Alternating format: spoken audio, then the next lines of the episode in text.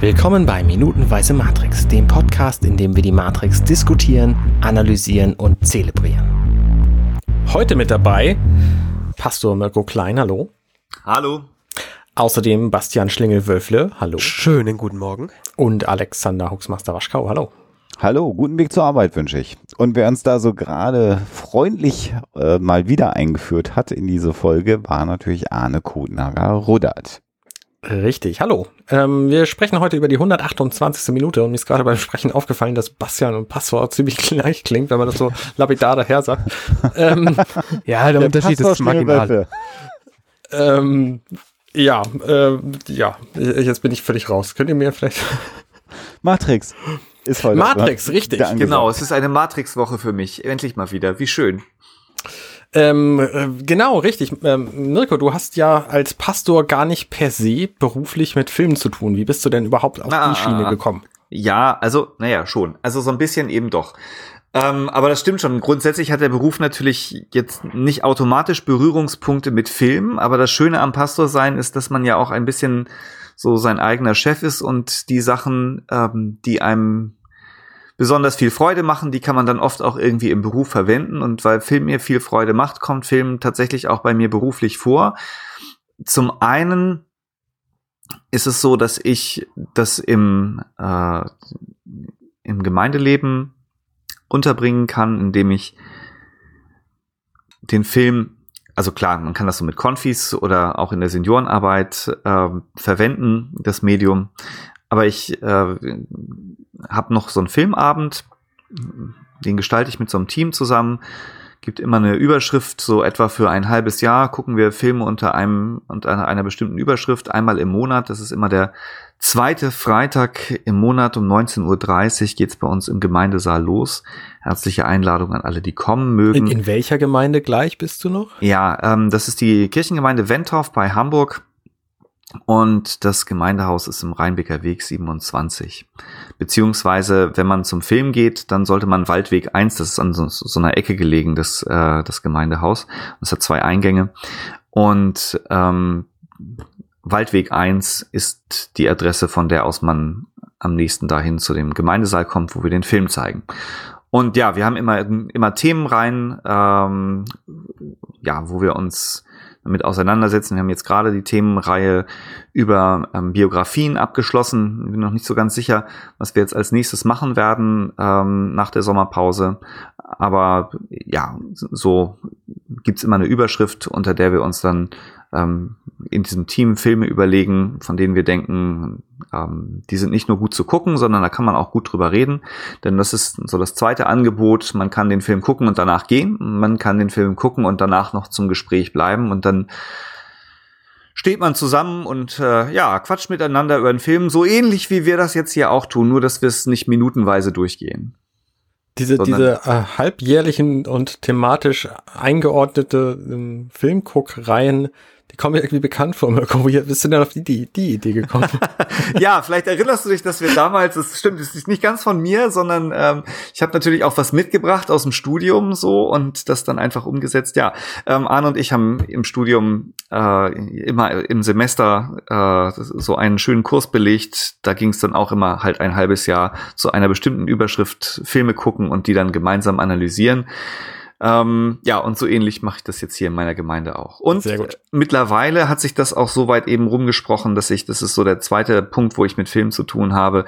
Ich mache tatsächlich in dem Bereich auch, ähm, habe ich mal eine Fortbildung machen können, also als Dozent und ähm, ähm, bin auch schon im, im Pfarrkonvent, das heißt in den Zusammenkünften der Pastoren der Region, ähm, durfte ich das auch schon zweimal machen, was zu dem Thema. Und ähm, ich habe auch das Ehrenamt oder sind die ehrenvolle Aufgabe, immer mal wieder Juror sein zu dürfen ähm, für Interfilm. Das ist eine evangelische Filmorganisation und die ähm, ja, die stellen Juries auf Filmfestivals und verleihen kirchliche Filmpreise. Und da war ich zweimal bei den Nordischen Filmtagen mit dabei als Juror. Mhm. Cool. Ja, macht sehr viel Spaß. Ist das ein, eine öffentliche, eine öffentliche Veranstaltung?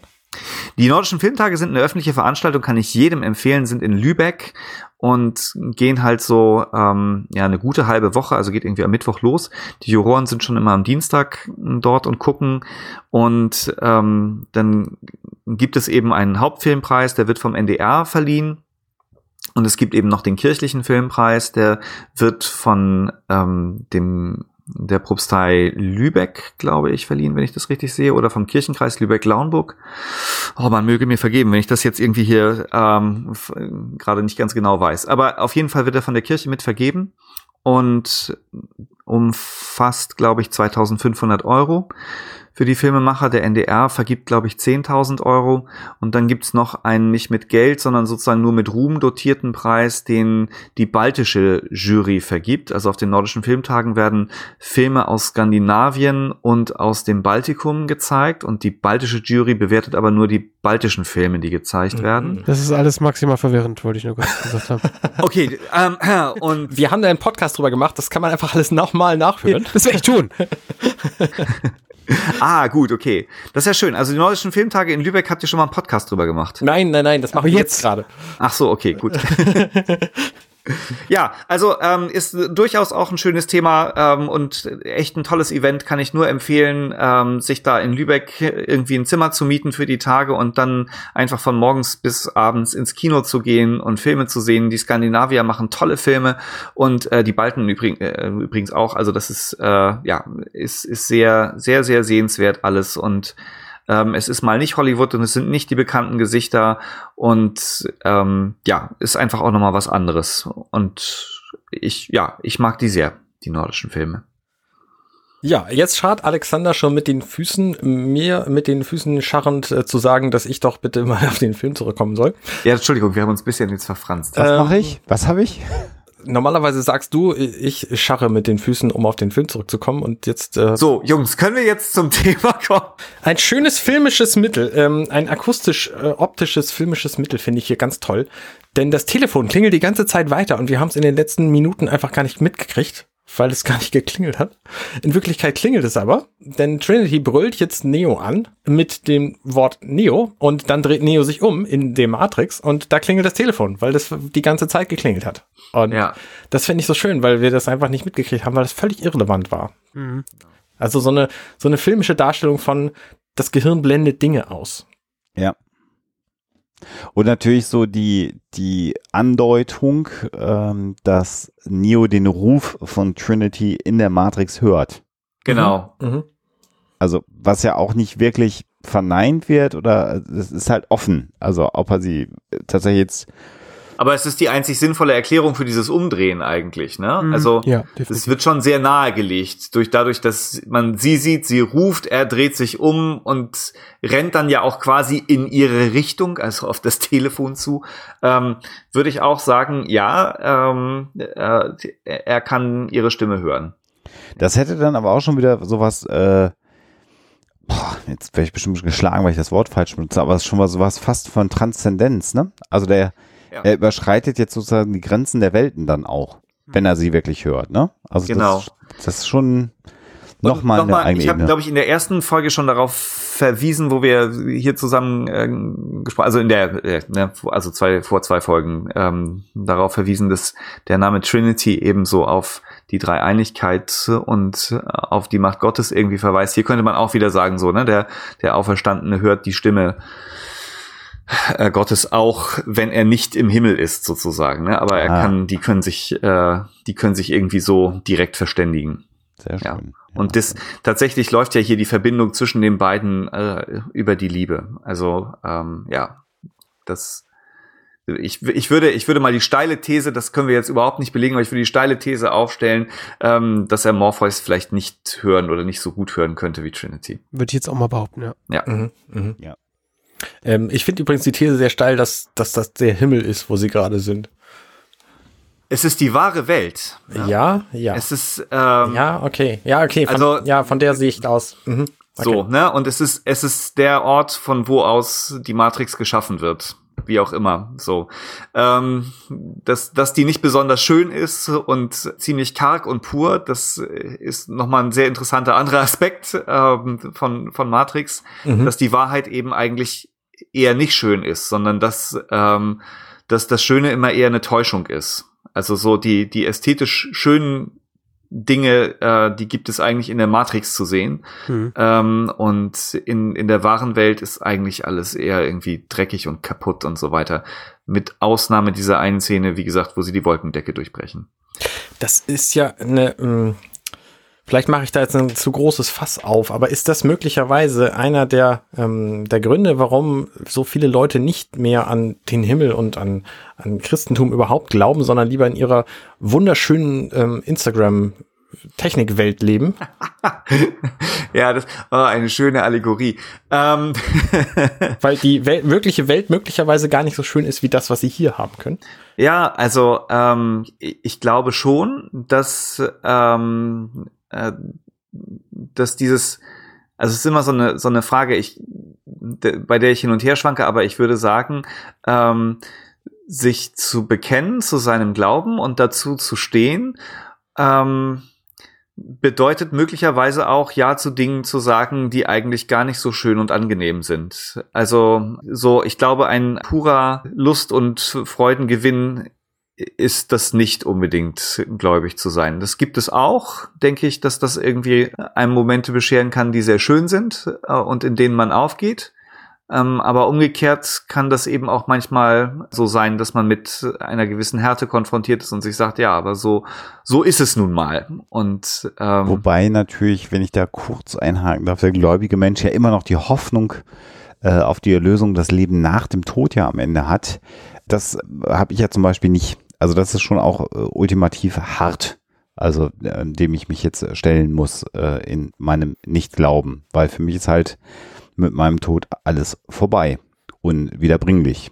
Äh, davon bin ich überzeugt. Und das ist halt schon auch ziemlich unangenehm. Insofern Härte im Leben eines Gläubigen, ja, aber immer noch verbunden ja auch mit einer Hoffnung. Hm. Das ist ja, hm. glaube ich, das, was äh, Glaube bis heute für viele Menschen so wichtig macht. Ich glaube, für viele Menschen ist auch so, also einerseits so diese lenkende Kraft, glaube ich, ganz relevant, aber auch die Hoffnung auf ein, ein, ein Leben danach ist, glaube ich, für Glaubende auch sehr wichtig. Oder ja. ein wichtiger Aspekt des Glaubens. Ähm, äh, ne, also insofern, ja, ich weiß, was du, was du meinst, aber nicht glauben ist halt auch nicht nur Rosinenpicken. Und ähm, ganz kurz, um auf Arnes Einwand mal einzugehen, aus meiner Sicht, die ich von meiner Frau übernommen habe, die ja Kulturwissenschaftlerin ist, äh, immer in Zeiten großer gesellschaftlicher Unruhen oder Umbrüche und ich glaube so die letzten Dekaden, insbesondere die letzte Dekade würde ich durchaus als so eine Zeit bezeichnen wollen aktuell, äh, wenden sich Menschen immer gerne im Eskapismus zu, egal in welche Richtung er geht. Das mhm. kann Instagram sein, das kann Glaube sein, wenn wir an die 20er Jahre denken, nach dem Ersten Weltkrieg, einem, einem unfassbar grausamen Ereignis, was, glaube ich, die Welt so sehr durchgeschüttelt hat in einer Art und Weise, wie, wie es davor nicht war. Wenn man dann schaut, was so in den 20er Jahren plötzlich an Promiskuität äh, stattfand, die ganze Scheinwelt, in der die sich Leute geflüchtet haben, Drogen, Musik, Sex, all das gab es ja in den 20er Jahren zuhauf, insbesondere in Europa nach dem Ersten Weltkrieg. Ich glaube, so diese, diese, dieser Eskapismus ist immer auch eine Gegenbewegung für eine gesellschaftlich, sozial unruhige Zeit. Und ich glaube, ja. da sind wir gerade wieder an einem Punkt, dass Instagram irgendwie schöner ist als die echte Welt. Wo als das Europa, echte Leben, ja. Ja, genau, wo so ein Europa ja. gerade auseinanderbricht, was ja eigentlich mal eine coole Erfindung war und jetzt geht alles in den Arsch, äh, mal auf Deutsch gesagt. Und das führt zu Eskapismus. Mhm. Meine These zu der Frage von Arne. Ja, das schreibe ich aber irgendwie so. Ich würde auch sagen, dass Matrix im Grunde genommen so einen Eskapismus, wenn man so will, ähm, kritisiert. Also so in sich in so einer Traumwelt irgendwie wohlfühlen und hier der der Verräter der der Judas, Judas sozusagen Cypher. unter den der der mhm. Cypher, mhm. was übrigens auch eine Kurzform von Lucifer sein könnte. Wow, komisch oh. geschrieben, der ja auch so immer der Verräter irgendwie ist unter denen, die da im Himmel sind das, das ist immer, also das ist so das als negativ qualifizierte. Dabei muss man sich ja bei Matrix wirklich fragen, und das, das ziehen die echt konsequent durch. Also die Wahrheit ist, ist deshalb gut, weil sie die Wahrheit ist. Und ja. nicht, weil sie irgendwie, weil sie schöner ist oder weil sie angenehmer ist oder weil sich da besser leben lässt oder was auch immer, sondern die Wahrheit ist deshalb gut, weil sie die Wahrheit ist. Das wird sehr, sehr knallhart durchgezogen im Grunde genommen. So. Also es ist ein, ein Film, der, der große Wahrheitsliebe propagiert würde ich mal so sagen. Mhm. Ja, und im, laut Matthäus waren es 30 Silberstücke, die ihn zum Verrat getrieben haben. Und wenn wir uns an den Film erinnern, äh, ist es ja, ich möchte jemand Wichtiges sein. Genau, ein Künstler oder sowas. Künstler mit viel, mit viel Geld. Ne? Also Genau. da, so diese materielle Ebene gibt's ja äh, äh, auch da, diese, diese Spiegelung zwischen, zwischen dem, was in der Bibel steht über Judas und, und, und Cypher hier in, in Matrix. Ja. Vielleicht nochmal deine theologisch ausgebildete Meinung zu, äh, ist wichtig für diesen Film, weil er Neo zeigt, der Auserwählte ist. Ja, und ich würde sogar sagen, in Cypher zeigt sich ein Gegenbild zu Neo. Cypher gesteht äh, kurz bevor er ähm, stirbt äh, Trinity, dass er lange Zeit gedacht hat, er würde sie lieben. Mhm. Und das Orakel hatte ja prophezeit, ähm, dass Trinity den Auserwählten lieben würde. Und das heißt, ganz knapp könnte man sagen, hätte Cypher auch der Auserwählte sein können. Ja. Und ähm, er, ja, er ist aber eben sozusagen ähm, derjenige, der, der dann am Ende eben das nicht gut findet, dass er die rote Pille genommen hat, sondern der lieber die blaue wollte. Ja. Ja, Hm. Ähm, apropos, die Welt geht in den Arsch, da wollte ich vorhin drauf ein, aber es, es hat sich dann nicht ergeben. Äh, die Welt von äh, Trinity, Neo und Morpheus und Tank vielmehr sind ja nicht geblieben. Ähm, die wird gerade von den Sentinels unfassbar kaputt gemacht und zerstört. Die dringen just in dem Moment, ähm, wo er losrennt, in das Schiff ein. Also wo er das, das Telefon quasi, wo das Telefon im, im Bild ist. Ganz kurz, ähm, Ja. der, die, die, die Kamerafahrt zum Telefon hin. Ich weiß ja nicht, äh, ob der Flur auch, aber ab dem Moment, wo die Kamera rechts abbiegt, das ist doch CGI. Das Ja. ist doch eine komplett gerenderte Sequenz. Dieses Ja. Telefon hat es doch niemals in echt gegeben, oder? Sind wir uns so einig? Ja. Oder? Bin ich grundsätzlich bei dir, ja. Weil das ist, äh, ja, dann bin ich beruhigt. Wollte ich nur mal kurz auf? Nee, warte, warte, warte, warte, lass mich kurz überlegen. Das ist kein CGI. Das Telefon ist kein, C- C- Das ist kein Wieso CGI. sollte man das mit CGI gemacht haben und das damals? Da war CGI Genau. noch sehr viel aufwendiger. Das kann ich mir eigentlich kaum vorstellen. Das waren auch die Argumente, die mir gerade in den Sinn kommen. Also ja, es, es sieht zwar aus wie irgendwie die Welt von The Seventh Guest, aber so ein Telefon, nein, nein, nein, das ist kein CGI. Wa Ich- warum ich, ich das sage, ist, glaube ich, weil sie, äh, für mich wirkt das wie eine Sequenz, die sie nachträglich machen wollten. Und ähm, wenn man weiß, wie die Bullet Time entsteht, dieses Zimmer, was wir hier sehen, das Ja. haben sie eh schon einmal komplett rendern müssen für den Effekt ganz am Anfang, wo Trinity hochspringt. Da mussten sie schon mal einen Tisch und eine Wand und das alles sowieso schon einmal gerendert haben, weil die äh, Hintergründe bei den Bullet Time Effekten sind tatsächlich CGI damals schon gewesen auch. Also das war ja vor Greenscreen und dann haben sie das gefilmt, aber dann haben sie festgestellt, das kriegen wir nicht flüssig hin. Also haben sie am Ende die Hintergründe komplett gerendert. Und genauso wirkt das gerade auf mich. Ah, okay. Wenn du dir aber, also da sind sehr viele echte Effekte drin. Also dieses CGI zu erstellen, das muss äh, sehr, sehr aufwendig gewesen sein, vor allen Dingen in der damaligen Welt. Also wenn du, wenn du dir das so anguckst, ja, ich sehe ein, die haben diesen Raum schon mal gehabt, aber die Verschwimmungseffekte, während diese Kamera um die Ecke wischt und auf dieses Telefon zurennt, die sind echt. Also die sehen für mich echt aus. Und das heißt, da muss, wenn das CGI ist, sehr, sehr viel Gedankenarbeit reingeflossen sein. Ich glaube eher, dass das eine normal gefilmte Kamerafahrt ist, wo sie nur jeden sechsten Frame genommen haben. Also ich halte jetzt ja Motion Blur nicht für so wahnsinnig aufwendig. Wollte gerade sagen, das kann man ja auch absichtlich. Also, ich bin hin und her gerissen. Also, die eine Sache, die mich so wahnsinnig rausholt, äh, also weswegen ich tatsächlich glaube, dass es CGI ist und aber ist vielleicht nicht mehr hier mein Erstgeborenes dafür äh, hinhalten würde, ist äh, die, diese, diese Türzage von dem, äh, oder diese Wand von diesem, wo es in diesen Raum reingeht, das sieht so krass nach Textur aus, da wo Ja, diese, dieser ganze Dreck dran hängt. Und, und, ähm, und die Kabel. Die, das, der zweite Kabelstrang, der sieht für mich so wahnsinnig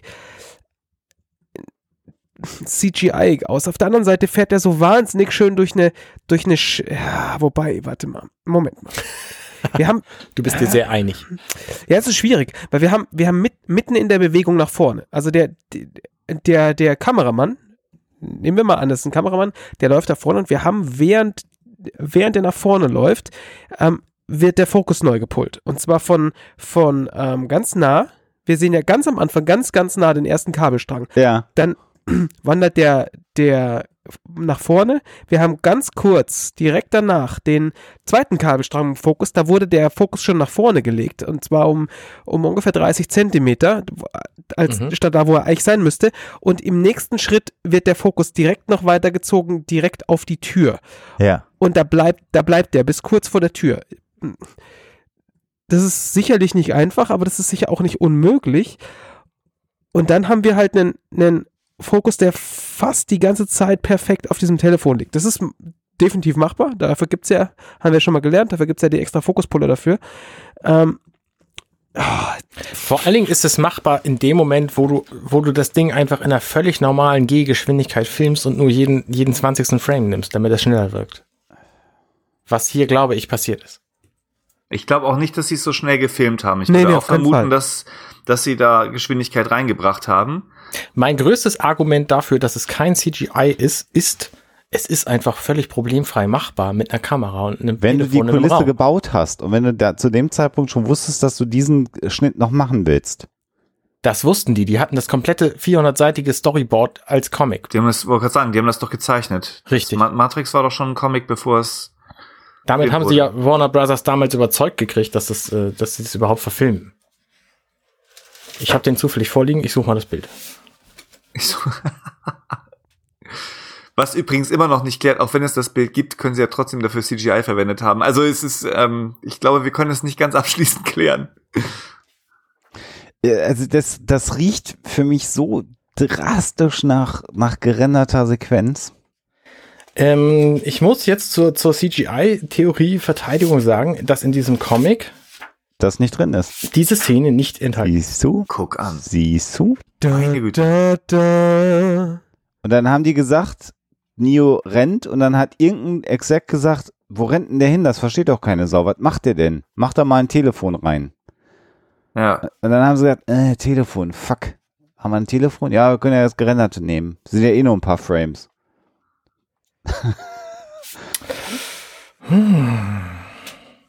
ja. Gut. Tja. Ist gar nicht so einfach. So, jetzt gucke ich mal in das Skript. Das liegt mir hier nämlich auch vor. Ähm.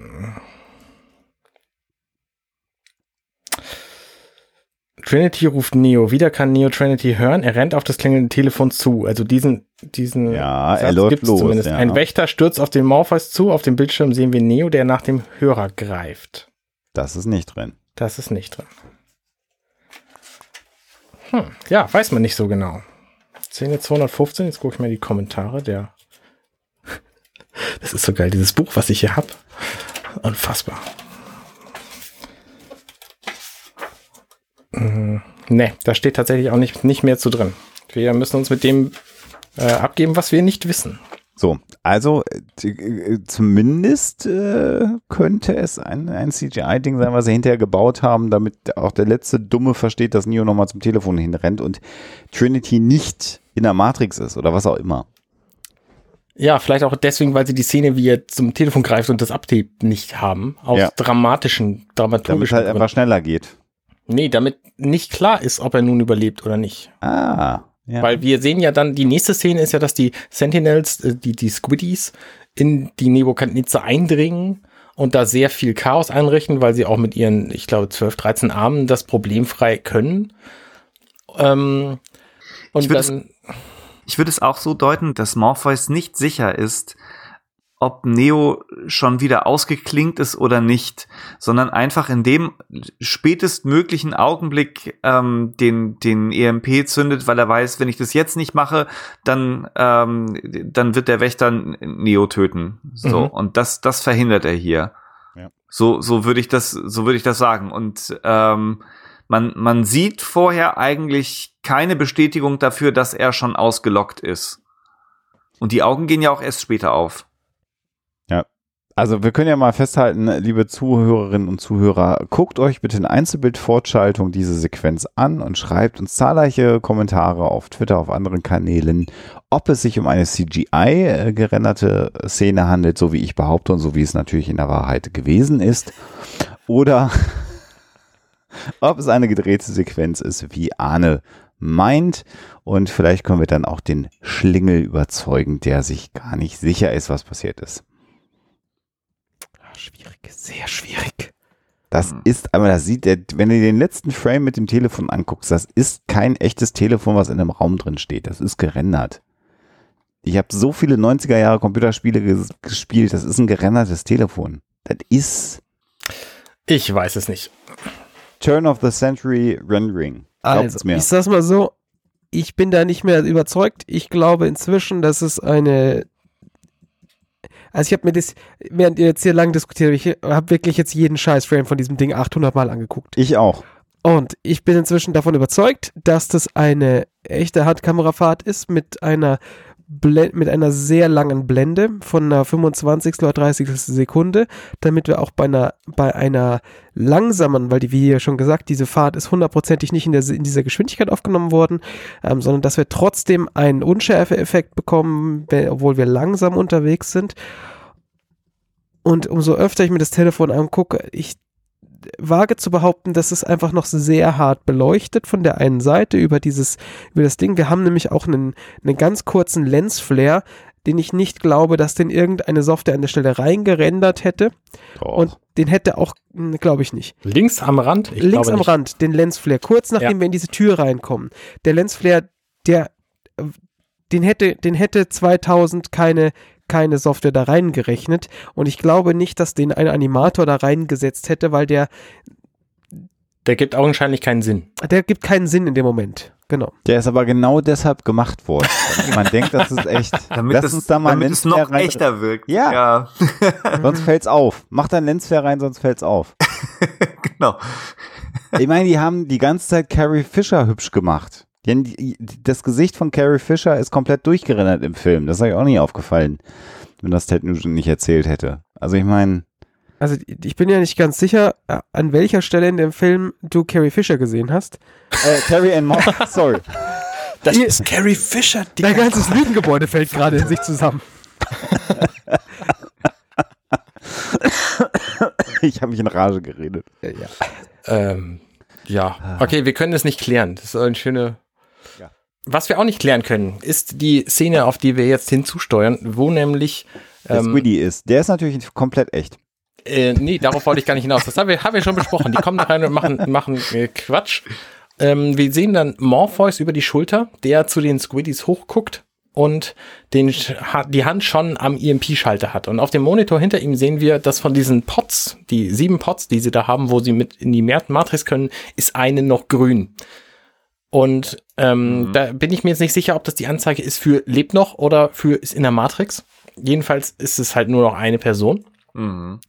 Und das ist natürlich Neo. Und da steht Trinity dran mit dem, mit der Hand an dem Pinökel hinten an seinem Kopf. Und ich glaube, dass es eine, eine leichte Zeitverschiebung gibt. In dem Moment nämlich, wo sie das rauszieht. Das ist so ein, zwei Frames, bevor Morpheus den EMP-Schalter drückt. Warte, bevor wir darauf eingehen, möchte ich noch ganz kurz den Hinweis geben, dass ich es toll finde, dass die Monitore hier auch ganz eindeutig durchnummeriert sind.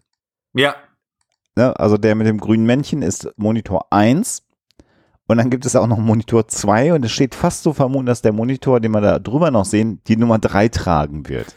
Ich finde, es ist gut, dass man einen relevant großen Teil des Monitors dafür benutzt, zu sagen, ich bin Monitor 1. Die So, haben einfach gerade so Kandidat. Besucher angemacht. Möchtest du die Werte von Monitor 1 lesen, von Monitor 2 oder von Monitor 3 lesen? Darf ich noch mal kurz auf diese Zeitanomalie hinweisen? Jetzt darfst du gerne weitermachen. Ähm, ich glaube nämlich, man sieht kurz bevor Morpheus den Schalter drückt, wie Trinity den, den Stecker da hinten rauszieht. Und kurz nachdem Morpheus den Schalter gedrückt hat, sieht man es auch. Also ich möchte da komplett widersprechen, weil man sieht einfach, bevor Morpheus drückt, Ja, Also sie dreht- zieht ihn, aber erst nachdem er gedrückt hat. genau, da sieht man nämlich nicht, dass sie ihn zieht. Nee, sie hält ihn nur in der Hand, ja. Genau. Dann schreit sie. Also du siehst halt, dass sie sich nach unten bewegt. Ich, du siehst aber halt nicht, ob sie einen Stecker zieht oder nicht. Ja, das stimmt. Man sieht, dass sie den Stecker zieht, nachdem er den Das ist richtig. Schalter gedrückt hat. Gut, dann seid ihr alle einer Meinung. Ja. Ich glaube aber auch, das ist hier bewusst ambig gedreht, damit du eben genau nicht weißt, äh, was passiert. Und wenn ich mir so die einzelnen Frames angucke, finde ich, dass der Squiddy übrigens extrem gut gerendert ist. Ja. Vor allen Dingen in, in dem Standbild, in dem Sta Du mal mit deinem Rendering hier. Digga, was ist da los? Schrender dich weg. Äh, in, und zwar äh, habe ich jetzt gerade so ein Standbild, wie der Squiddy quasi auf Neo runterguckt und quasi direkt über ihm ist.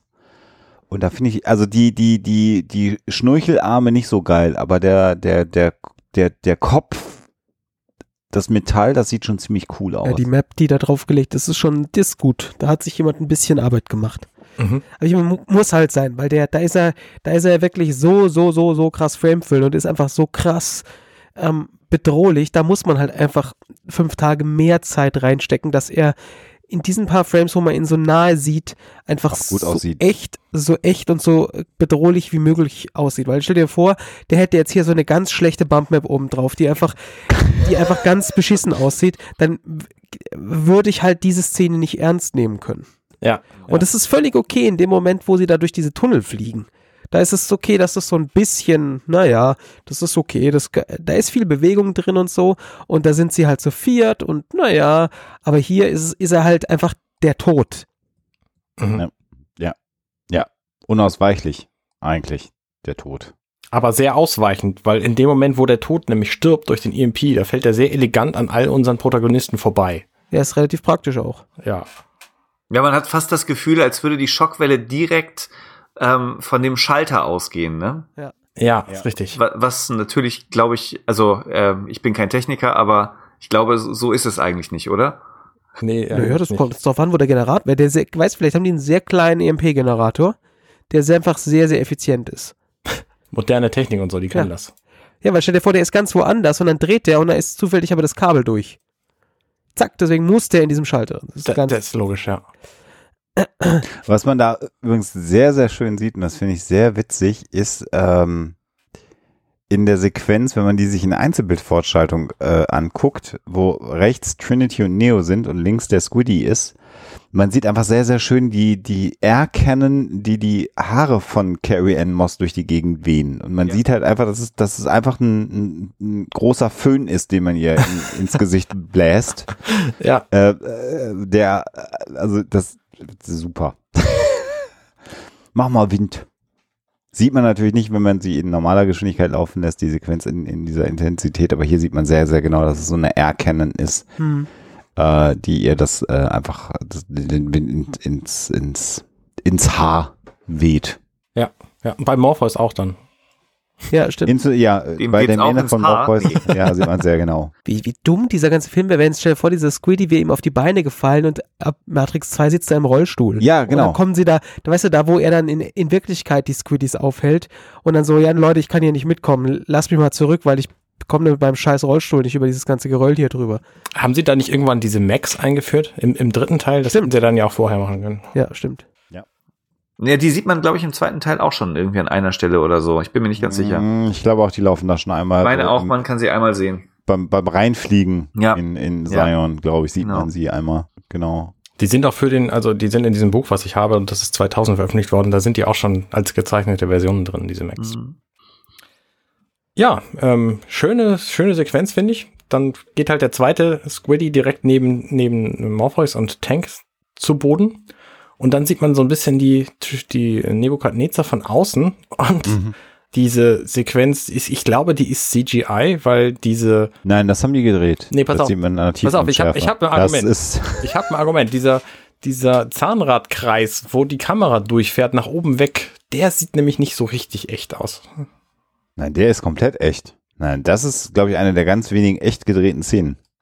Da haben wir einen EMP, äh, äh, Ja, mit so einer äh, alten analogen Kamera, weil die kann das ja dann nur filmen, weil Ja, genau. Ja, ja, ja, du genau. kurbeln musst. Ja, ja, genau. also da, da sehe ich jetzt kein Rendering oder so.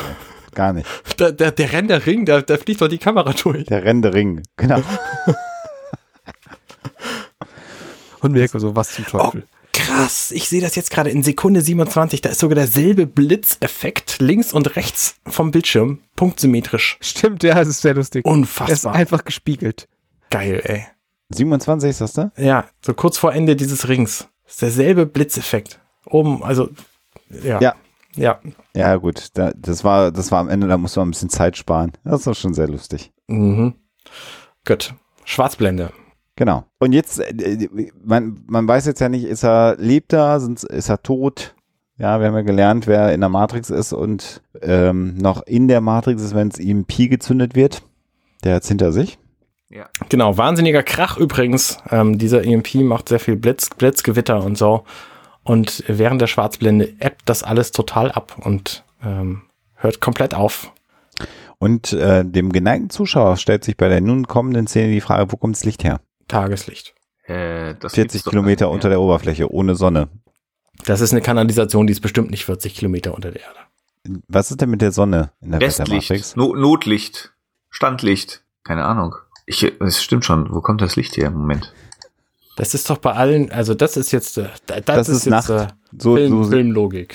das ist, Ich meine, auch wenn die Leute irgendwie ins, ins Bett Aber es gehen ist und das relativ dunkel, das stimmt schon. Es ist eigentlich, eigentlich ist fast gar kein Licht da, ne? Es ist, das ist halt, das ist halt so wie in Fernsehserien, wenn sie im Bett liegen und das Licht ausmachen, das, es Mhm. wird, ist nicht dunkel, sondern das Licht wird einfach blau. Genau. Ja. Das ist total geil. ja. Hier ist es nicht ganz so. Also man hat eben vorne ganz viel Schatten und dann, Ja. ja, Nur das eine Licht hinter Trinity. genau. Die, die Nottaschenlampe. Aber man sieht ja auch tatsächlich, eigentlich ist es wurscht, weil wir sehen ja nur ein paar Sekunden, wie die Kamera einmal um das Paar herumfährt und sie sich küssen. Und sie haben so wunderschöne Haut, alle beide.